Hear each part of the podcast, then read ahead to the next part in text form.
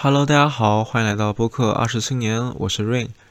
今天这一期是二零二四年的第一期，我邀请到了一位嘉宾来我们的节目做客。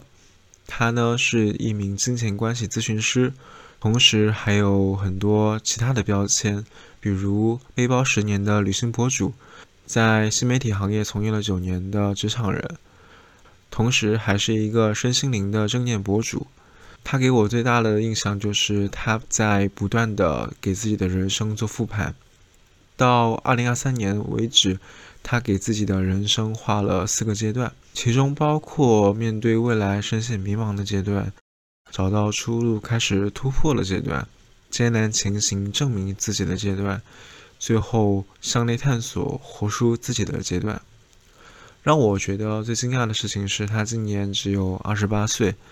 也就比我只大了四岁，我认为他身上有很多我可以学习借鉴的地方，同时也很好奇他的人生经历，所以邀请他来我们的节目进行交流。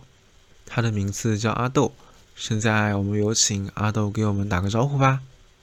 Hello，大家好，我是阿豆，然后是一个九五年的金钱关系咨询师，呃，已经自由职业两年的时间。这一期录制于二零二四年的一月份，所以一开始我们有聊到关于去年这一年的总结以及经历，我们都发现了关于向内探索这个话题的来由。大多数时候它是有一定的原因的，最直接的原因就是死亡、亲人的离去或者是朋友的离去嘛，它会直接成为我们不断向内探索的一个诱因。再加上大环境的不稳定，这种情况就越来越多见了。我们可以从小的时候阿杜的经历开始说起。我自己其实小时候从初中到高中那六年的时候，呃，我自己是有经历过留守。另外就是二三年十一月份的时候，我一个很好的朋友的父亲也离开了。就我自己关注的不少的博主啊，这些也是因为至亲的离世之后，在向内的探索这一块会多很多吧。我自己的话，向内探索这个议题，这四个字我也是在二三年左右开始接触的。我在二二年之前，可能对这个词是没有任何概念的，我只是知道我自己。可能情绪上会比其他我认识的人要多很多。我觉得，我觉得我的自我探索（打引号的自我探索）在二二年以前都是不太容易被接纳的。学生时代遇到的所有人都不像我这个样子，他们会觉得我是一个想太多的人。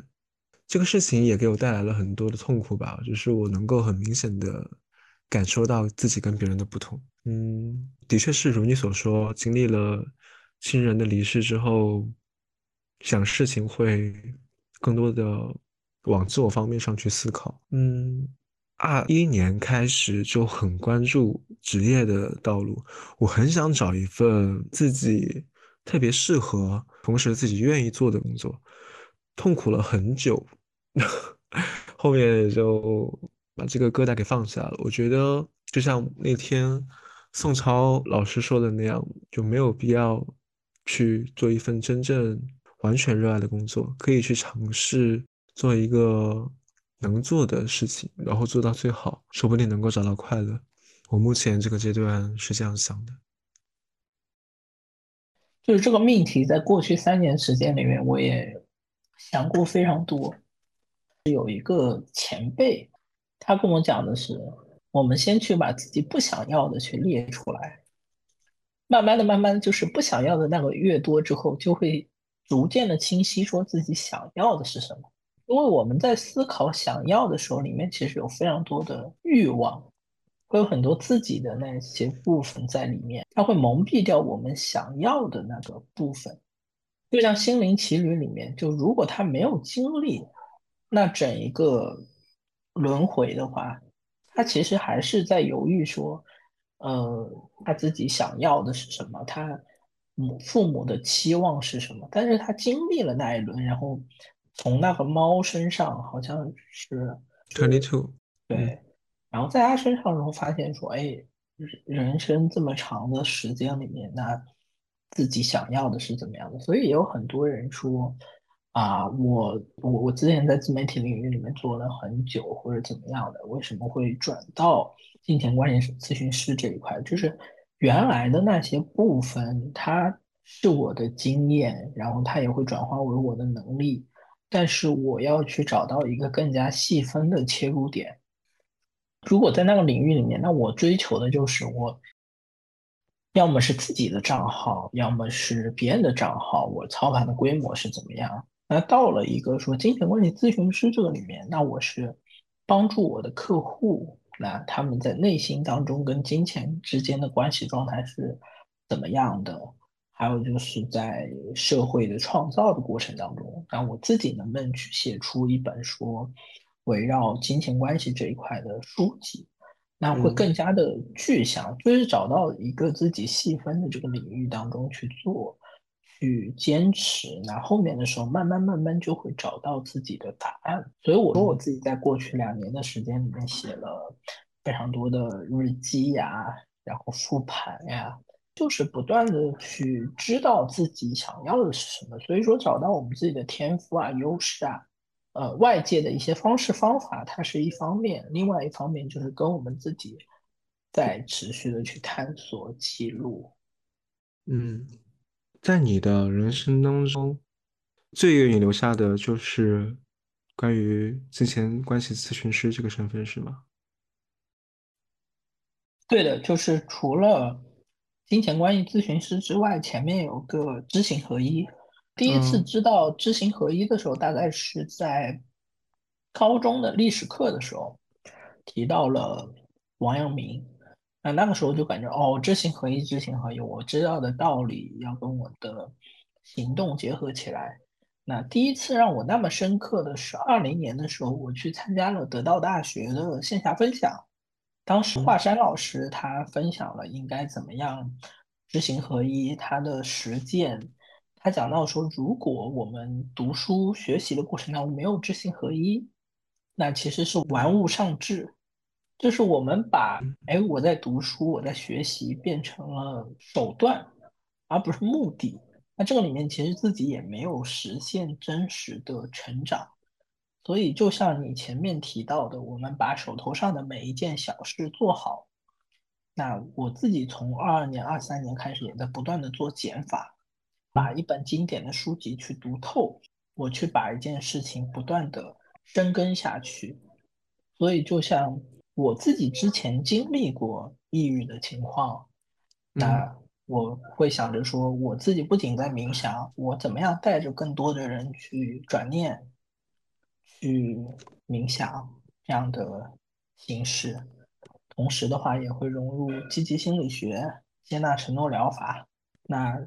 像我把自己十八岁分为了两个阶段，我是以我二一年的五月五号归一作为一个分界线，过程中最大的就是过往的已经全部都过去了，没有必要因为过去的一些经历让自己有很多的情绪或者怎么样的。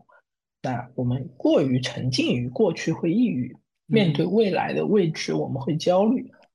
我们能把握的只有当下，所以当我们只能把握当下的时候，那就是做好当下的每一件事情。所以金维纯先生他有本书叫《人生只有一件事》，那一件事情就是活好，让自己更加健康快乐的活着，做自己手中的有价值的事情。嗯，你刚有提到。你有皈依的这个结果，以及有很多心理学方向的思考。嗯，我的理解最直接的就是你一定是遇到了一些挫折。那这些挫折具体有哪些呢？呃，我的挫折其实最大的就是在一六年到二一年的过程中，我一直在追求外在，就是我在跟别人去对比。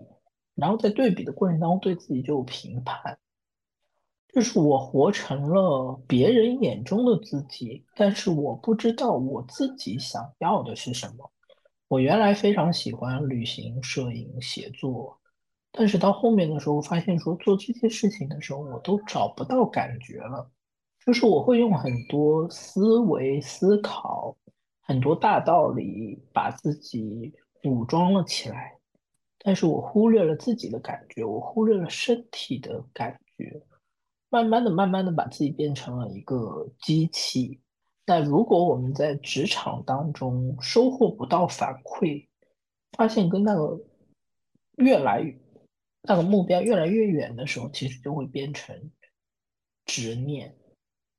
嗯，对，所以就是跟自己内在的失联，其实是一个很大的一个挫折。然后这个里面就你不知道自己活着的意义，然后你的人际关系上会发现说，哎，自己好像做了很多亏欠别人的事情。你认为你是一个要强的人吗？为什么会想要去拼命满足别人的期望以及世俗的期望呢？这个里面就是在原生家庭里面，我的父亲可能因为经历过生意上的失败，然后他之前就提到让我帮他争气，在我毕业的时候，当时也出现了说他们让我回到老家浙江温州，但是我选择了上海。那这个里面，其实我也就是那种证明的思维，就不是为了自己而活，好像为了一个外在的一个身份而活的这种状态。所以你可以理解为说，皈依前的我是一个比较要强，对于很多这种社会上的身份会有很多的追求，比如说，哎呀，大厂啦，你的年收入是怎么样啦？各种各样的皈依后的话，更多的就是关注于自己啊，我做这一件事情开不开心，快不快乐，有有没有一些是可以拒绝的。那我发现说，哎，我的社交范围好像也不需要这么广，那会更关注自己内心的感受，也能够更真实的接纳自己吧。就之前的时候会有很多这种自证式的这种，把一些事情圆过来，不愿意去触碰那个真实的自己。比如说对于自己的一些能力，然后在与人相处的过程中会显得比较的傲慢啊这些的，就不愿意把自己不好的一面去呈现出来。但是皈依之后会更真实的去表达自己的感受啊，那在人际关系上啊这些的也会一点点的变好。我有一个好奇的地方是，皈依后是否会完全的净化自己的心灵呢？比如说，对于过去曾经的自己没有任何的否定成分，完全能接纳它。首先，修行这件事是一生的事情，然后皈依的时候它是有个仪式的，那仪式里面的话就是。那皈依佛愿断一切恶，皈依法愿修一切善，皈依僧愿除众生苦。所以它是一个开始。那开始之后的话，也需要我们不断的去修行啊，做功课啊。它其实是换了一种生活方式，然后在这个生活方式里面，我们需要做各种各样的事情。那这个里面就。像二二年的那一本《了凡四训》对我的帮助，我命由我不由天嘛。那我们的命运是掌握在自己的手上，那我们需要去改过，看到自己身上的问题模式，怎么样一点一点的修改。所以我会有复盘的习惯。那我们要积善，在与人相处的过程当中，我们不能以利益最大化，不能去做那些损人利己的事情。那我们的社交范围不用特别广，但是与我们相处的人，我们尽量不要去损害他人利益的事情。那第三块就是谦逊，谦逊的背后就是向身边的所有人学习，他们都会有非常多的优点。这个的背后其实也是空杯，就不那么把自己当回事儿。那这个里面我们的学习速度也会提升。所以，皈依是内在探索成长的开始吧，就像很多，呃，武侠小说里面一样，他们会面对一个挫折，然后同时的话，就是上帝也给他们开了另外一扇窗，就像张无忌跌下悬崖之后找到了九阴真经，然后疗愈了他自己身上的寒毒，但是背后他也有不断的练习和精进他的武功。那这样的话，后面他又收获到了乾坤大挪移这样的更加厉害的武功。心法，所以就是一个持续的修行、升级打怪的过程中。而且很好奇，就是你会下意识的在别人身上找优点，而忽视掉他的缺点，还是怎么讲不太好的那一面吗？啊，明白。这个其实就像人性本善跟人性本恶嘛。那我自己也学习过教练，教练里面提到的就是每一个人都是 OK 的，每一个人都是本自具足的。像佛教里面讲的就是佛性具足，那为什么他们会有各种各样的模式啊、习惯产生呢？他们的心上面可能蒙了一层灰，那通过擦拭、通过修行的方式，他们的那一颗心会重新的闪亮起来。所以知行合一里面的知是致良知，发心要向善。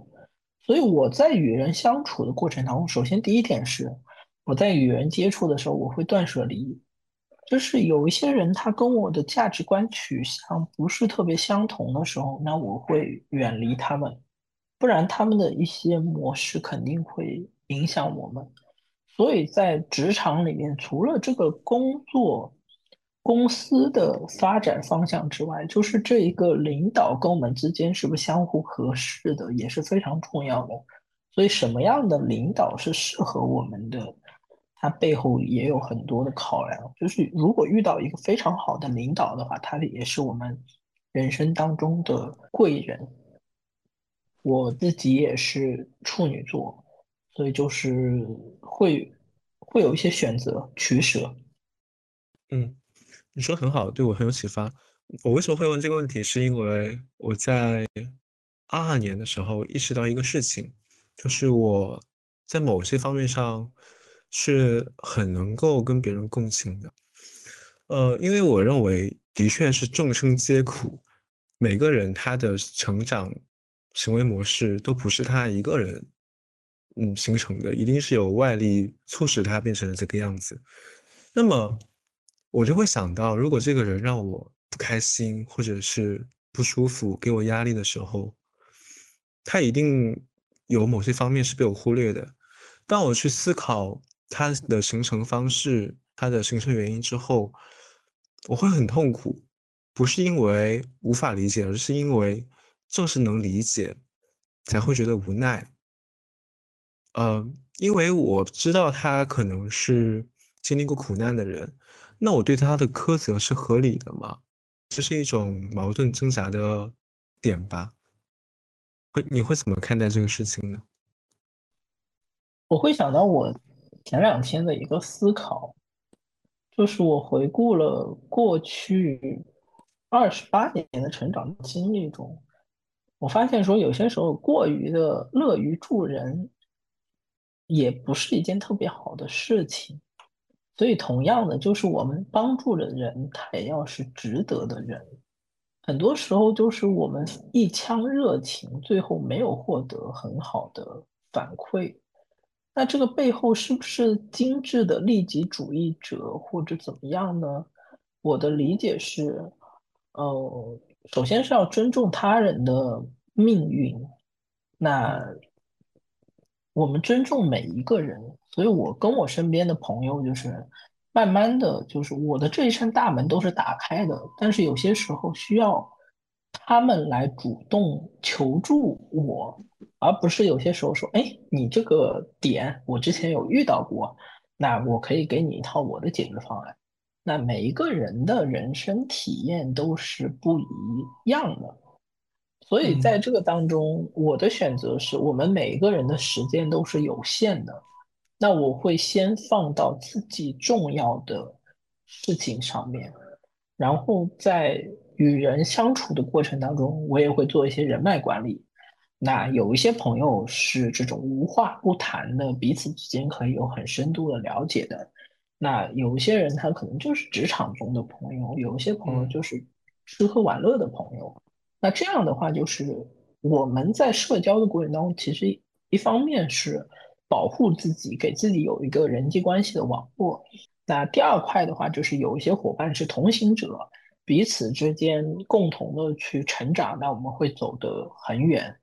有一些人他可能就是过客，同时我们也要去接纳说，有些人就是会走着走着就散了。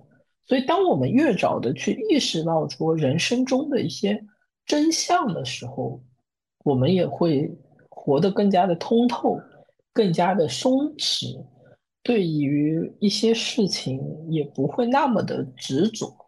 所以，嗯，佛学里面就有讲到什么是空，什么是相。相就是我们看到了这件事情表面背后的本质。当我们看到本质的时候，我们就释然了。什么是空？空的背后就是回到我们自己的本身，回到我们自己的本心。所以我开头的时候有提到说，我相信每一个人都是向善的，只不过他们的心上面被蒙了一层灰。那这个灰。他们需要自己去擦掉，我们只能帮助去做一些锦上添花的事情，没有办法去做雪中送炭的事情。那我们能做的就是修自己，让自己的这一颗心去更亮。当我们的心更亮的时候，我们也可以通过新媒体啊，通过写作的方式去影响更多的人。当我们处在低谷的时候，更多的就是韬光养晦，去照顾好自己。嗯，这些应该都是在你不断的复盘中学会的吧？其实就是东西方吧，像王阳明啊，像《金刚经》啊，《六祖坛经》《心经》里面。那西方的话就是积极心理学、接纳承诺疗法，还有去听樊登读书。樊登老师讲的很多跟心灵相关的内容，看书的时候不仅只是看里面的内容，更多的是它里面有没有练习。那这个练习我自己是不是可以去做二十一天或者七天，来看一看说，哎，他的这个方法是怎么样的？所以就是整一个知行合一，是贯穿在我学习的始终的。嗯，我能够感觉到你的世界是。有一个一个的划分的，是你能够把自己的世界给每一个人、每一个物分好每一个区域吧，所以我觉得你的世界还是比较透彻的。你会是怎样看待你这个阶段呢？其实，在我过去十年的成长过程中，因为我之前是一个旅游博主嘛，背包客嘛，在十年里面就是读万卷书、行万里路、阅人无数，还有贵人指路，所以这四个阶段我自己都走过。我在大学的时候，在图书馆里面就读了五百本书。同时，过去的十年其实也是一个信息大爆炸的一个时代。那在二三年的时候，AI 来了，所以我是一个比较善于提问题的人。我遇到问题，解决问题，不断的升级打怪的过程，这个是一方面。第二块是我们在聊的见自己、见天地、见众生的过程。那在见自己的过程，就是不断的向内探索。见众生的过程是跟这个世界不断的去交互，所以我也对人有很大的好奇心。那我是通过教练、通过咨询的方式来帮助大家去了解他们，给他们提供解决方案。那在提供解决方案的同时，我也能挣到自己生活所需的金钱。那在见天地的过程，更多的是感受到自己的渺小。对整一个天地是存在敬畏心的，那更加谦逊的与这个社会当中去交互，那看到自己的能力范围是怎么样的，去贡献自己的力量。所以，我作为金钱关系的咨询师，其实也是帮助更多的人更好的把自己的能力发挥出来，去挣到。跟他们匹配的金钱，所以这个也是我看到每一个人他们身上都有自己的潜能，那我可以帮助他们去清理发挥嗯，潜能路上的阻碍。你能或者能够分享一些具体的案例吗？我还挺好奇的。就是二三年的时候，我的一位来访者，他是八一年的，已经四十多岁了。然后之前的时候也在日企里面是一个中高管，在大家的眼中其实也是一个非常优秀的人，但是他也同样在职场里面经历了领导的不信任，还有下属的背刺，最后在整一个职场环境里面特别难受，也有抑郁的倾向，就离职了。那在这个过程中，我跟他分享了怎么样冥想，怎么样转念，那过去的那些都已经过去了，去接纳过去的那些经历，进行课题分离，有哪些是自己做的不对的，需要改善的，哪些是别人身上存在的问题，让自己从一个受害者的模式当中出来。那面对自我转变的过程，原来是一个日企中的中高管，那怎么样在当下的社会环境中重新去找到工作，再出发？那在这个里面，我会跟他分享如何去行动，去改变自己原来的那种目标模式。原来的目标模式其实是很着急的，就感觉，哎，你看我原来的成就是怎么样的，那我现在进入到这个职场当中也会怎么怎么样。但嗯是我会帮助他更好的去归零，然后一点一点的去出发，然后把自己的优势在这个过程去发挥出来。所以他现在重新回到了一家日企当中去上班。那在副业这件事情上，我也帮助他找到了路径，然后陪伴他一点一点的去夯实。所以这个里面做的就是帮助他更好的明确自己的目标，持续的做减法，去做重要的嗯事情，也是把我之前经历过的重启人生的那个阶段去分享给更多的人。嗯，其实我之前有看到你在你的笔记里面有提到过，你有说过你是温州人嘛，嗯。在从小耳濡目染的成长背景下，这个东西会变相的反 push 你去向内探索吗？会有一定关系吗？比如说大家都在做这样一件事情，但你的成长告诉你这个事情不是你想要的，最后反向 push 你往里面去探索。温州人对我的帮助更多的是在赚钱这件事情上，针嗯对于内在探索，有嗯，就是我跟你会有点类似，就是我有些时候对于一些问题也会思考的比较多，同时的话，伴随着不断的书写自己的感觉也是不断的，所以我会去跟随着我新的状态去走，不断的深挖。其实我很早就对于说自由职业啊、财务自由啊这些会有一些思考。嗯那自由的背后是我们有更多的选择权。当我们的能力强的时候，当我们的财务积累到一定阶段的时候，我们就会有更多的自由权。所以，其实所谓的财务自由，那自由的这一条线是由我们自己恒定的，目标是由我们定的，然后再是时间上的自由、空间上的自由，以及自己的这种爱好上面的自由。所以，就像财务自由，很多时候我们会以外界的大家说，哎，如果我拥有了五百万就好了，怎么样？但实际上，这个自由的标准是由我们自己来制定的。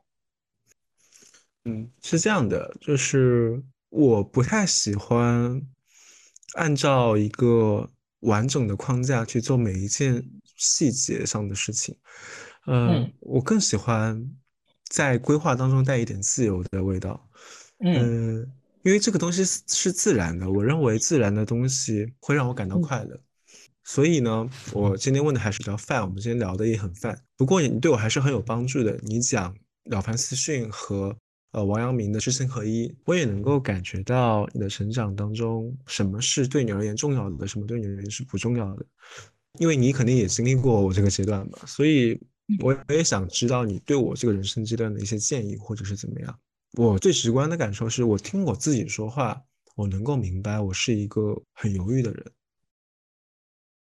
首先的话，就是如果推荐两本必读的书的话，一本是陈海贤老师的《了不起的我》，那他在得到上面的课程叫《自我发展心理学》，就是这一门课我大概理解了五年的时间。然后在过去半年的时候，有一个很深刻的感触，比如困扰我们的无非是我们行动力上面，就是当我们能够心想事成、持续的去做事情的时候，那就会有很多的一些正反馈啊这样的。第二块的话，就是我们的思维上面，就思维上我们是成长型的思维还是僵固型的思维？那僵固型的思维就感觉，哎呀，我的人生，我的命就是这样了。但是成长型的思维是一切皆有可能。那我的命掌握在我自己的手上，我应该怎么样去行动？那第三块的话就是关系层面上面，那我们与领导之间的关系，与父母之间的关系，与伴侣之间的关系是怎么样的？当我们的行动、思维、关系上处在一个比较好的方向去探索的话，会比较的不错。然后第二块的话是老玉的人生算法。那在《人生算法》这本书里面，他就会讲到四个阶段，他会讲到我们好奇感知，我们对这个世界充满着好奇心，那同时。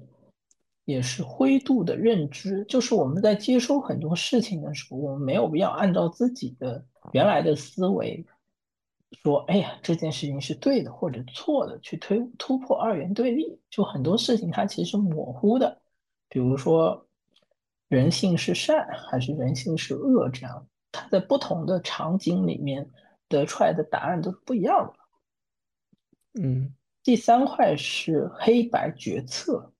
就当我们做出决策的时候，那我们是需要很清晰明确的这件事情做或者不做。那我们做完决策之后不后悔就好了。所以是提升自己的决策质量，这件事情是很关键的。很多时候我们的很多内耗啊这些呢，其实就是在这种犹豫当中去产生的。然后做了一个决策，然后。过了一段时间，然后发现说，哎，好像那条路更好，怎么样？所以这个当中就是你有问到复盘嘛？那我现在复盘的颗粒度是我以二十分钟的番茄时钟，然后我来看一下说，哦，那这件事情今天做的是怎么样的？有哪些感触啊、收获啊在其中？那最后就是疯子行动，就是这件事情如果决定了之后，选择这件事情中，那就是不断的投入时间，把这件事情去做成。所以在职场里面也是一样的，就是跟领导之间的关系背后就是价值交换，你帮领导解决了问题，然后获得相应的回报。所以最好的跟领导之间的方式就是把这件事情去做成。那这样他就会说：“哎，你有潜力，那我愿意多去带带你，在你身上贡献一些时间。同时的话，这个里面也是让他看到我们的成长性。”还有学会提问，保持好奇的状态。那这个是第一块，就是分享两本书。第二块的话，是你已经在冥想，已经在练习转念。那在这个里面的话，就是接纳承诺疗法是可以了解一下的。就是很多时候我们会被自己的念头、被我们的情绪带走。那冥想是可以帮助我们很好的去看清自己的想法跟念头。那回到了正念的状态之后，我们需要针对这个事情做出小的行动、小的改变。那这个当中，它才是有效的一个行动状态。